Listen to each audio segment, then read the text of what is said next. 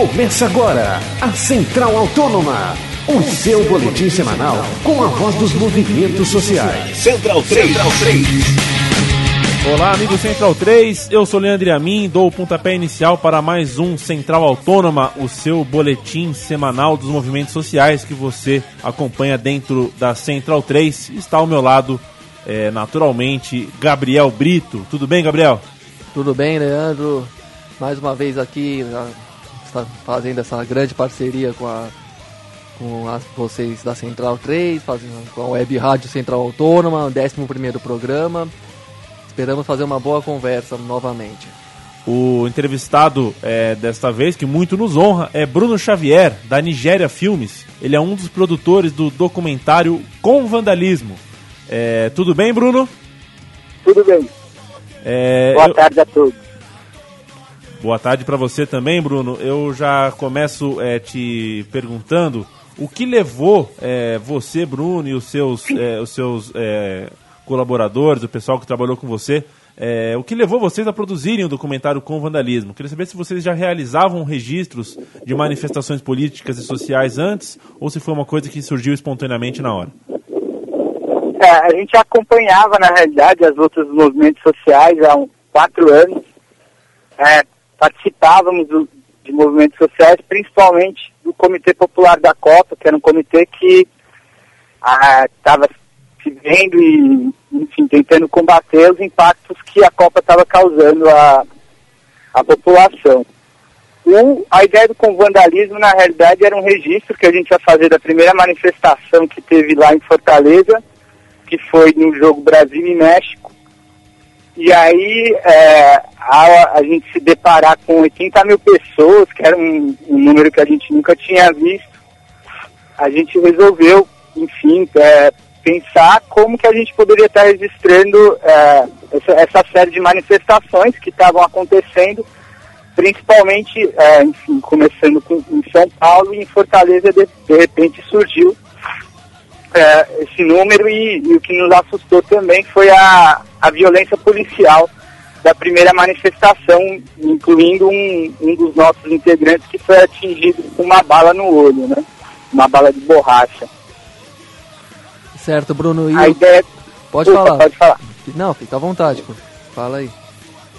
Não, a ideia, a, a ideia do filme começou a surgir também a, a- com foco no, no vandalismo, enfim, no que a mídia estava chamando de, de vândalo, de minoria infiltrada, porque a gente via que na realidade os meios de comunicação não estavam falando com essas pessoas que eram taxadas de vândalos, de, de baderneiros. E aí a gente resolveu ir atrás dessas pessoas, conversar com eles e estar acompanhando eles na linha de frente dessas manifestações. Certo. E o que você destaca no filme, no que se refere à, à filmagem e às próprias cenas que conseguiram registrar? O que foi, perdão? O que você destaca no filme em relação às, às próprias, à própria filmagem e as cenas que foram registradas, a própria dinâmica que vocês estabeleceram para produzir o, o documentário? É, a dinâmica do filme era, foi basicamente é, acompanhar o, o que as pessoas estavam chamando de vândalo, né? Enfim, o grupo chamado de vândalo. O, o que eu acho que, que dá para destacar no filme é a pluralidade de, de pessoas que, que falaram, né? Da, das mais diversas opiniões, né? Desde opiniões mais gerais e preconceituosas a, a opiniões de pessoas que realmente estavam na linha de confronto e tinham motivo claro para poder entrar em confronto com a polícia no, nos momentos que isso acontecia, né? As manifestações de junho eh, deixaram como um de seus ensinamentos e talvez legados eh, o uso das tecnologias de mídia, né? Eh, eh, as tecnologias ao alcance do cidadão comum, as, as ferramentas de, de contra-informação e produção própria de conteúdo, ao invés de esperar eh, pelo, pa- que, que grandes corporações e tudo mais fizessem isso por nós. Eh, o que você tem para comentar a esse respeito? Como você enxerga eh, eh, é, é, essa ferramenta a favor dos manifestantes? É, essa, essa ferramenta, ela, ela, na realidade, ela foi, sur ela foi surgindo com um destaque maior agora nas manifestações, né? O que, o que deu para a gente perceber com isso é que, de fato, a mídia pode ser uma arma qualquer pessoa pode ser um, pode ser um mídia, né? No sentido de que ela, ela pode gravar é, com celular, com uma câmera fotográfica, ou mesmo tentar pensar um documentário. E a gente pode, de fato, se, se libertar de, um, de uma grande mídia preconceituosa que tanto oprime os movimentos sociais, né? Mas claro que a gente tem que tomar muito cuidado com a com essa também ascensão dessa mídia independente, também está tá sempre de olho aberto porque de fato também a gente não pode endeusar todas essas mídias alternativas, né? A gente tem que estar sempre de olho aberto com as informações que a gente está recebendo. Isso. E Bruno, por que o documentário explora tanto o uso da palavra vandalismo? É uma tentativa de disputar o, politicamente essa, esse termo na, na consciência geral? É, de fato é, é para a gente disputar esse termo, porque na realidade, é, quando às vezes perguntam para mim, é, a gente fica falando que o Estado é vândalo e você fica também falando que a gente é vândalo, né? Eu acho que na realidade o Estado ele não é vândalo, o Estado ele é terrorista, ele é imperialista, ele é repressor, né? O, o termo vandalismo ele vem da época de Roma, então é, é para tentar justamente fazer o que eles estão fazendo, né? Taxar pessoas e, e desmoralizar o, táticas não permitidas, né? Mas é, justificadas, de, tendo em vista a repressão policial que houve principalmente vista nessas manifestações. Não que ela já não ocorria, mas eu acho que o que aconteceu nessas manifestações foi a gente ver a classe média sendo oprimida pela polícia, né? É, ô Bruno, como que você descreveria o atual momento do movimento social em Fortaleza? É um movimento que também viveu recentemente toda uma disputa em torno do Parque do Cocó, ocupado por pessoas que se opõem é, à sua destruição.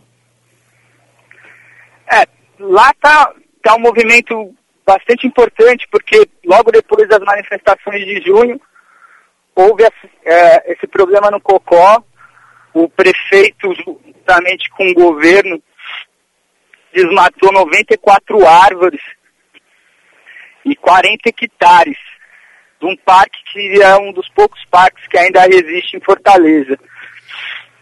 Nessa, nessa, nessa ocupação que está havendo no Cocó, o que a gente pôde perceber foi um, um debate de diversos grupos que já participavam de, de manifestações antigas e de lutas dos movimentos sociais antigos e pessoas que estavam se integrando a partir do, das manifestações de junho. Então foi um, um momento rico e ainda está sendo para a gente poder estar tá construindo uma maneira de luta, maneira de pensar uma nova cidade, um, um novo modelo de democracia, né? Isso que está sendo muito importante para a gente lá com a ocupação no Parque do Cocó. E Bruno, é, na sua visão, é, como é que você imagina o próximo período aqui no Brasil com Copa do Mundo e eleições gerais em 2014, em termos de mobilizações populares? E no caso, no seu caso também podendo falar um pouco especificamente sobre Fortaleza, que é uma das sedes do Mundial, inclusive. Como é que você imagina que vai ser esse próximo período a respeito da efervescência das mobilizações? É, é difícil imaginar, né? Mas é, é possível sonhar que, que a gente vai ter um, um grupo bem mais forte, já bem mais preparado é, de, de resistência ao que o Estado está impondo, pelo menos lá em Fortaleza, né? De uma maneira muito, muito forçado e, e, e, com táticas também de do que eles chamam de higienização muito forte, né?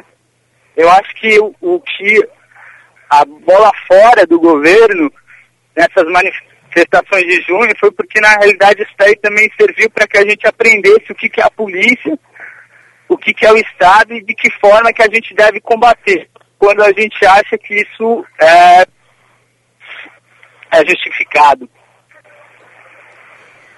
O programa Central Autônoma conversou com o Bruno Xavier, da Nigéria Filmes. Ele é um dos produtores do documentário Com Vandalismo. Ele nos contou aqui é, alguns detalhes é, do documentário. É, que a gente, a gente parabeniza é, tanto a iniciativa quanto o trabalho final, Bruno, e agradece a sua participação. Eu que agradeço o espaço. Valeu. O programa Central Autônoma volta na semana que vem. Obrigado, viu, Gabriel? Muito obrigado, Leandro. Mais uma vez um prazer fazer esse programa contigo, com o pessoal aqui da rádio. Uma grande satisfação e esperamos todos vocês aí ó, divulgando, compartilhando e ó, difundindo esse programa nessa e nas próximas semanas. Maravilha, programa Central Autônoma sempre em www.central3.com.br. Compartilhe, é, ouça e nos ajude, nos acompanhe. Um grande abraço, até mais.